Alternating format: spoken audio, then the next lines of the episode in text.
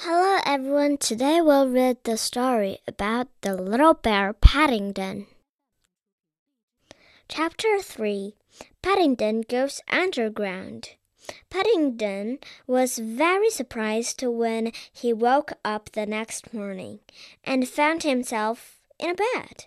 He decided it was a nice feeling as he stretched himself and pulled the sheets up round his head with a paw. He reached out with his feet and found a cool spot of his toes. One advantage of being a very small bear in his toes.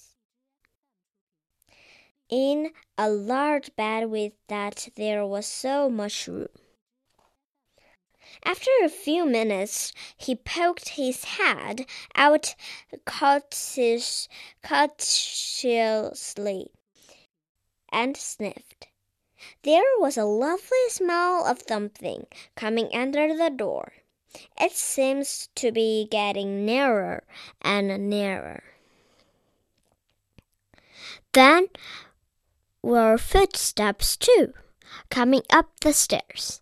As they stopped by his door, there was a knock, and Mrs. Bird's voice called out, Are you awake, er, young Paddington?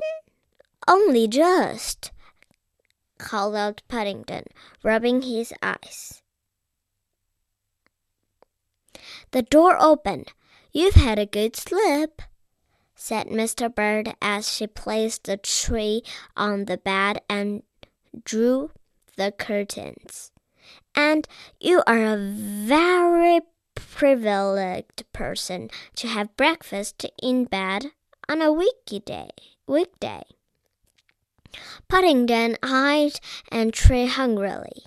There was half grapefruit in a bowl, a plate of bacon and eggs, some toast, and a whole pot of marmalade. marmalade not to mention a large cup of tea. Is all that for me? he exclaimed. If you don't want it, I can soon take it away again, said Mr. Burns. Oh, I do, said Paddington hurriedly. It's just that I've never seen so much breakfast before. Well, you'd better hu hurry up with it, Mrs. Bird turned in the doorway and looked back.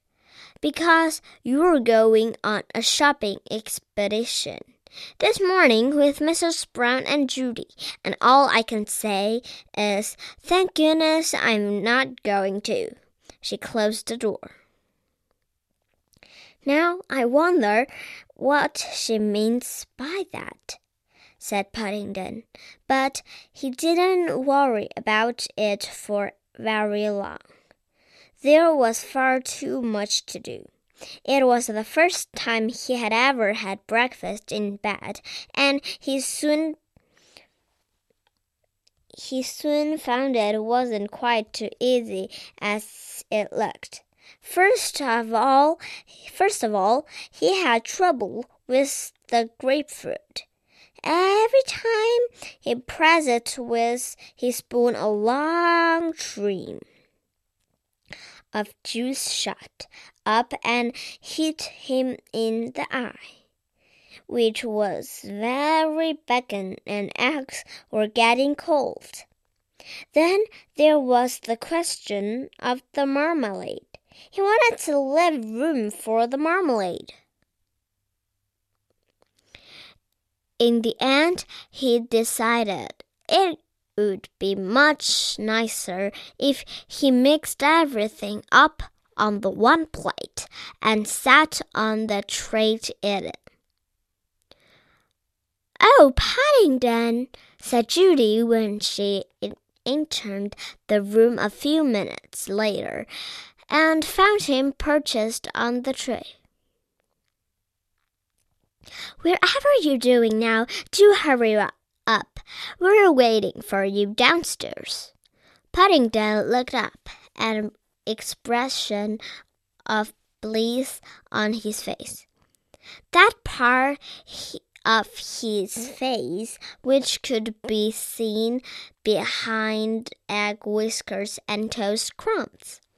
He tried to say something, but all he could manage was a muffled grunting noise, which sounded like in just coming, all rolled into one. Really?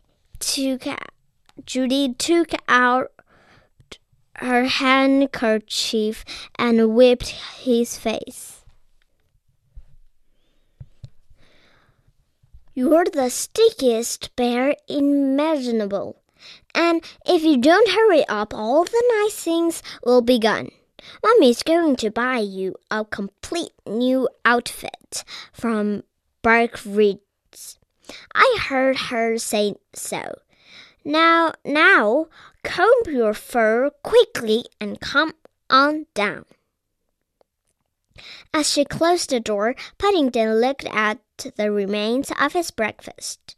Most of it was gone, but there was a large piece of bacon left with it same seemed a pity to waste.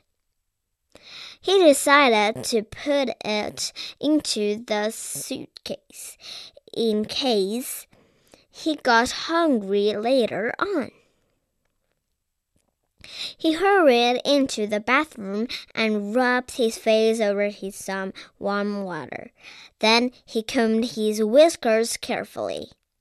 And a few moments later, not looking perhaps as clean as he's done the evening before, but quite smart, he arrived downstairs.